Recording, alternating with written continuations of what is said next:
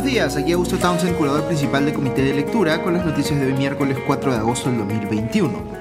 Un pequeño recordatorio antes de comenzar. Esta tarde en nuestra sesión de debate a las 6 vamos a tener como invitado a Álvaro Hensler, quien nos va a comentar sobre Perú Te Quiero, en el marco de nuestras eh, reuniones que estamos eh, teniendo con instituciones que trabajan para fortalecer la democracia en el país. También vamos a comentar eh, brevemente sobre coyuntura, en particular sobre el gabinete Bellido, así que los esperamos esta tarde.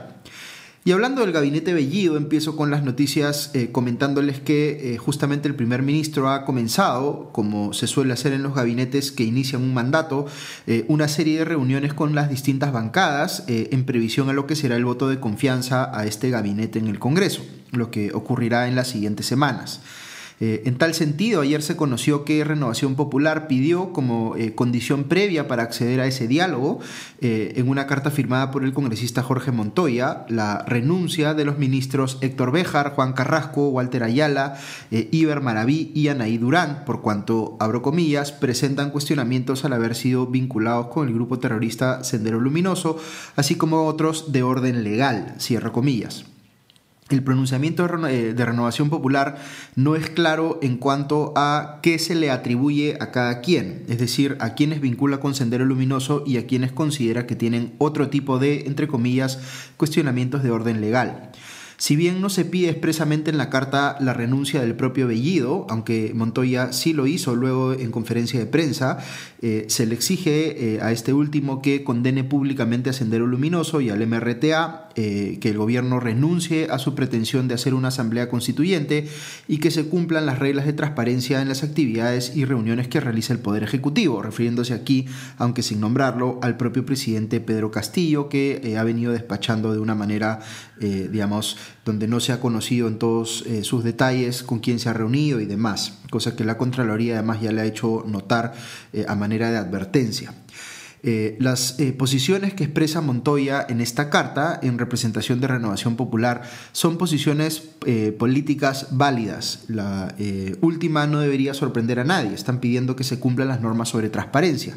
el pedido de deslinde con Sendero Luminoso y el MRTA es razonable la invocación a que renuncie Perú Libre a su agenda de cambio total de la Constitución es un pedido de carácter político, eh, al igual que el pedido de que renuncien esos cinco ministros, que el oficialismo puede eh, aceptar o rechazar, pero que anticipa, digamos, la posición que tendrá Renovación Popular cuando vaya el gabinete al Congreso para pedir el voto de confianza y cuando se presente la iniciativa de reforma constitucional de la que habló el presidente Castillo en su mensaje del 28 de julio. Eh, lo que me parece objetable aquí, si me permiten una opinión personal, es que estas condiciones sean previo al diálogo. Lo razonable hubiese sido que Renovación Popular se junte con el gobierno, escuche lo que tiene que decir, plantee estas mismas condiciones u otras en esa reunión y en función de las respuestas que reciba emita pues un comunicado como el que acaba de sacar, dejando claras sus posiciones luego del diálogo. Eh, en política va a haber eh, diferencias irreconciliables en muchos casos, pero esas diferencias no debieran impedir que haya diálogo, aunque este no afecte las posiciones eh, previas de las partes. Pareciera que en este caso Renovación Popular ha decidido eh, no negar la confianza, digamos, eh, porque no quiere poner al gobierno más cerca de la posibilidad de eh, disolver al Congreso por doble negación de confianza, y a lo que está apuntando es a que se hagan algunos cambios en el gabinete, por lo menos de esos cinco ministros nombrados, antes de que vaya este a pedir la confianza al Congreso. Veamos ahora lo que respondió la PCM a la carta de Montoya. Eh, en primer término, acceden al pedido de deslindar de Sendero Luminoso y el MRTA y luego niegan la existencia de vínculos eh, de los ministros con eh, grupos terroristas, diciendo que estas son acusaciones falsas y calificando, aunque sin decirlo expresamente, a Renovación Popular como un partido vinculado, entre comillas, a los poderes fácticos y a la corrupción. Eh, en segundo lugar, dan a entender que siendo la designación de los ministros una potestad del presidente de la República, eh, negarle la posibilidad de elegir a quien prefiera eh, sería no respetar la separación de poderes. Creo que eso es parcialmente cierto. El presidente tiene, por supuesto, la prerrogativa de nombrar a sus ministros, pero las bancadas eh, tienen también la de oponerse políticamente a esas designaciones y promover interpelaciones y censuras, eh, que son mecanismos eh, válidos, digamos, de control político, dependiendo del caso. Como todo en la democracia, estas prerrogativas pueden eh, ser utilizadas eh, de forma abusiva eh, en ocasiones. Yo creo que Castillo ha hecho un uso abusivo de la prerrogativa que tiene para nombrar a su gabinete, porque ha hecho una designación de un gabinete deliberadamente provocador y que está mucho más a la izquierda de lo que correspondería al mandato popular expresado en las urnas. Y creo también que Montoya y Renovación Popular hacen un uso abusivo de sus prerrogativas al condicionar el diálogo a estas renuncias que se están pidiendo. Ojo que ambos pueden insistir en sus respectivas posiciones sin que se les pueda obligar a lo contrario. Castillo puede insistir en buscar la confianza de este mismo gabinete sin cambios y Renovación Popular puede seguir negándose a dialogar mientras eh, no vea los cambios que está pidiendo. Pero lo que busca o lo que debe buscar en todo caso la política es generar incentivos para que los actores dejen sus posiciones maximalistas y busquen algún tipo de acuerdo intermedio. Eh, no siempre se puede, pero es a lo que se debería aspirar. Por ejemplo, lo que debería estar ocurriendo ahora es que en esa ronda de diálogo, eh, las bancadas de oposición, siendo aparente ya que no van a ir por el camino de la negación de la confianza, le dejen claro al gobierno qué designaciones ministeriales son inadmisibles a su juicio para que el gobierno tenga la oportunidad de cambiarlas antes de ir eh, al pedido de confianza, a riesgo de que, si no lo hace, esos ministros serían indefectiblemente censurados de forma individual. Para que esta sea, entre comillas, una amenaza creíble, la oposición tendría que estar articulada y haber definido una estrategia conjunta respecto de cuáles nombramientos ministeriales no se van a aceptar en ningún caso. En fin, eh, eh, un eh, último elemento del comunicado de la PCM es que exige que, abro comillas, se respete la legítima aspiración del pueblo a pronunciarse sobre la posibilidad de una nueva constitución, cierro comillas. Aquí, si comparo cómo ambos lados se han referido a este tema en particular, si bien respecto del fondo estoy más cercano a la posición de renovación popular, porque estoy en contra de un cambio total de constitución, creo que el gobierno ha manejado mejor las formas porque es completamente cierto que existe el derecho a presentar un proyecto de reforma constitucional en la línea de lo que quiere Perú Libre, lo que no significa que vaya a ser aprobado, probablemente no lo sea. Entonces, más que decir no lo presentes, el mensaje de eh, renovación popular debiera haber sido reconozco tu derecho a presentarlo, pero la posición mayoritaria en el Congreso es contraria, así que es inconveniente hacerlo porque lo único que va a generar es una pelea infructuosa para ti. En lo personal, yo pienso que el mejor escenario eh, respecto a este tema en concreto es uno en el cual sí se presenta esa iniciativa de reforma constitucional y no obtiene los votos suficientes para salir adelante. Y esto lleva a un cambio de dinámica eh, eh, para priorizar, digamos, una discusión más enfocada en cambios parciales a la Constitución. Pero esa es mi preferencia con la cual ustedes, por supuesto, pueden coincidir o discrepar. Sigo con temas vinculados al gabinete y a los nombramientos que se están haciendo en altos cargos en las carteras ministeriales. Empiezo con lo que considero eh, una buena noticia, y es que el ministro de Salud, Hernando Ceballos, va a mantener a los viceministros de la gestión de Óscar Ugarte, lo que le va a dar continuidad al proceso de vacunación. Dicho sea de paso, se ha generado mucho revuelo en las redes porque se ha eh, hecho conocido que en las siguientes fases del proceso se va a utilizar la vacuna de Sinopharm y quienes están en los grupos etarios que siguen eh, eh, en el orden, digamos, hubiesen preferido recibir, por ejemplo, la vacuna de Pfizer, como ha pasado con los anteriores. es normal que una persona tenga una preferencia en este caso, considerando que la vacuna de Pfizer tiene datos de eficacia mayores a los de Sinopharm. Pero sucede que debido a la malinformación que ha venido circulando, se ha generado pues la sensación en muchas personas que ponerse la vacuna de Sinopharm es, entre comillas, como inyectarse agua destilada, como dijo el congresista Ernesto Bustamante en el programa de Beto Ortiz en Willax. Y eso no es cierto. La vacuna de Sinopharm sí da una protección cercana al 94% para prevenir el riesgo de muerte por COVID-19 y no se han identificado problemas de seguridad serios, sino los riesgos marginales que normalmente se esperan en una vacuna.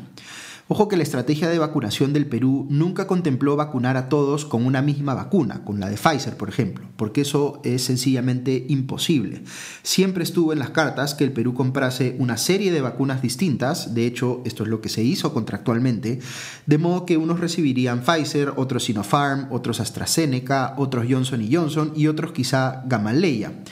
Si todas esas vacunas pasan los estándares para ser aplicadas, entonces debe hacerse eso y además lo antes posible. Como dice el doctor Percy Maita, la efectividad de una vacuna que no está puesta en tu hombro es cero. Y en términos epidemiológicos, por otro lado, eh, si existen eh, diferencias marginales entre la eficacia de las vacunas adquiridas, sí hace sentido que las más eficaces se reserven para los grupos más vulnerables. Eh, en estos temas, como siempre, yo les transmito con honestidad cómo veo las cosas, pero siempre debo recomendarles que lo conversen con su médico de confianza, si es que es a ustedes a quienes les toca vacunarse ahora. Dicho ese paso, el propio presidente Pedro Castillo se pondría la vacuna de Sinopharm eh, en estos días, según adelantó el ministro Ceballos. Ok, volvamos al gabinete y a las noticias que lamentablemente eh, no son eh, buenas, sino todo lo contrario, son bastante negativas. Eh, el comercio informa hoy, por ejemplo, que el nuevo secretario general del Ministerio de Transportes y de, de, Transportes y Comunicaciones, Mario Domingo Rubio Uriarte, tiene una sentencia por atropello y una papeleta por manejar ebrio un minivan, además de figurar como gerente de una empresa de transportes sin autorización de la ATU y tener denuncias por agresión. Del mismo modo, el director de Promovilidad, eh, entidad también vinculada al Ministerio de Transportes, Alberto Falla, fundó una empresa de revisiones técnicas, en ICA que fue cerrada por la Sutran porque emitía certificados BAMBA, es decir, a vehículos que no habían pasado por la evaluación. Eh, en la cartera de vivienda, el nuevo jefe de asesores, digo nuevo porque hubo otro que duró un día y también salió en medio de un escándalo, eh, este nuevo que les digo es Salatiel Marrufo Alcántara, quien es investigado nada menos que por presuntamente pertenecer a una organización criminal y por lavado de activos. Eh, en el colmo de la ironía, Marrufo es investigado por Juan Carrasco, que es justamente el fiscal en funciones, que aceptó el cargo de ministro del Interior sin haber renunciado antes a su otro cargo, lo cual le genera hasta el día de hoy una situación de incompatibilidad no resuelta. Eh, el anterior jefe de asesores de vivienda, Jack Gary Salazar, estuvo implicado, según reportes periodísticos, en un caso de suplantación de exámenes de admisión. Eh, el ministro del ramo, Gainer Alvarado, hasta ahora no sale a dar explicaciones por estos nombramientos tan polémicos que viene realizando. Eh, Braulio Juan de Dios Grajeda Bellido, quien es eh, el flamante viceministro de Gobernanza Territorial en la PCM, es, según la República, una de las personas que recaudó fondos para el pago de la reparación civil de Vladimir Cerrón. Finalmente, sobre el ministro de Relaciones Exteriores Héctor Béjar, Perú 21 cita una entrevista que dio en julio del 2018, hace apenas dos años, en la cual se manifiesta eh, a favor de una amnistía para militares, senderistas, emerretistas, incluido Abimael Guzmán, aunque dice que ve muy lejano esto, eh, digamos que esto se pueda concretar. Según Perú 21, también dice que entre la izquierda democrática y la izquierda radical, él prefiere la segunda. Es completamente previsible pues, que esta posición eh, sobre la amnistía a terroristas genere enorme indignación en la oposición. Yo estoy eh, rotundamente en contra de que se considere algo así. Eh, cierra lo local con otra noticia importante. Se acaba de nombrar a los nuevos comandantes generales del Ejército, la Marina y la Fuerza Aérea. Se trata de José Alberto Vizcarra Álvarez, eh, Alberto Alcalá Luna y eh, Jorge Luis Chaparro Pinto, respectivamente. Mientras que el nuevo jefe del comando conjunto sería Manuel Gómez de la Torre Araníbar. Este último es compañero de promoción de Ollanta Humala. Eh, en el caso de la Marina, dice la República que Alcalá era el cuarto en el escalafón y se ha pasado a retiro, por tanto, a eh, quienes ejercían como comandante general, jefe de Estado Mayor General y comandante general de operaciones del Pacífico.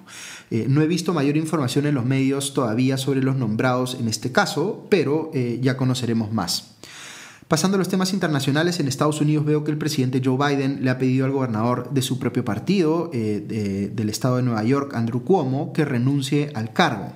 Eh, Cuomo es acusado de haber eh, hostigado sexualmente a por lo menos 11 mujeres que trabajan o trabajaban en dicha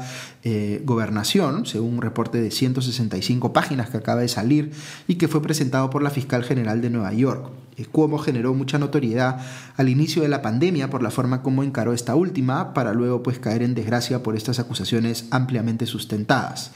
Eh, no obstante, sigue desafiante diciendo que no va a renunciar, eh, niega las imputaciones y dice también que se considera un defensor de los derechos de las mujeres. Por otro lado, el activista bielorruso eh, de 26 años, Vitaly Shishnov, opositor al régimen dictatorial de Alexander Lukashenko, fue encontrado muerto en un parque de Ucrania, que es donde estaba residiendo, en lo que se veía aparentemente como un suicidio. Pero esto ha despertado enormes sospechas de que podría haber sido eh, un asesinato y que solo se hizo ver como un suicidio. Eh, si hubiese alguna vinculación del régimen de Lukashenko con este acto sería pues gravísimo, en tanto estaría eh, dicho régimen, digamos, ejecutando a sus opositores fuera de su territorio. Eh, recordemos que ha habido casos en los cuales se ha acusado a los servicios de inteligencia de Rusia, país aliado de Bielorrusia, de atentar contra personas fuera de sus fronteras, como el caso del envenenamiento con Novichok de Sergei y Julia Skripal en el Reino Unido. Y luego está este otro caso muy, muy eh, sonado en su momento del asesinato del periodista disidente eh, saudí Jamal Khashoggi por parte de quienes luego se demostró eran miembros vinculados al gobierno del presidente digamos, este príncipe eh, Mohammed bin Salman. Así que estos casos de eh, asesinatos de opositores eh, fuera del territorio de un determinado país se han venido reproduciendo en alguna medida en estos últimos años y son, como les digo, bastante graves. Y finalmente, junto con las noticias eh, preocupantes que les he comentado días atrás sobre los eh, incendios forestales en Turquía y, lo que veo hoy que está pasando también en Grecia, eh, azotada de igual manera por incendios forestales muy severos en la peor ola de calor que han tenido los últimos 30 años, he visto una noticia que me ha producido bastante tristeza. Eh, una investigación publicada en la revista Global Change Biology da cuenta de que para finales de este siglo se habrá extinguido por completo, como resultado del cambio climático, eh, eh, el pingüino emperador, esta especie extraordinaria que es la de mayor tamaño entre los pingüinos y que está localizada casi íntegramente en la Antártida. Eh, no sé ustedes, pero este tipo de noticias me producen, como les decía, profunda tristeza. Pensar que en el transcurso de mi vida podrían desaparecer especies animales tan icónicas. Me imagino pues contándole a mis nietos o bisnietos que cuando yo era joven existían rinocerontes, orangutanes, tigres y pingüinos emperadores, aunque ahora solo queden imágenes de ellos en los libros. Ojalá podamos hacernos conscientes como humanidad del daño que estamos haciendo, que nos estamos haciendo con estos procesos masivos de extinción de especies y reducción de la biodiversidad a causa del cambio climático, la destrucción de hábitats y otras cosas que estamos impulsando los seres humanos. Ojalá tomemos acción más temprano que tarde y protejamos todo aquello que hace que nuestro planeta eh, sea tan bello, el único en el universo conocido que sabemos que puede albergar eh, tanta belleza. Eso es todo por hoy. Que tengan un buen día y ya nos escuchamos pronto. Adiós.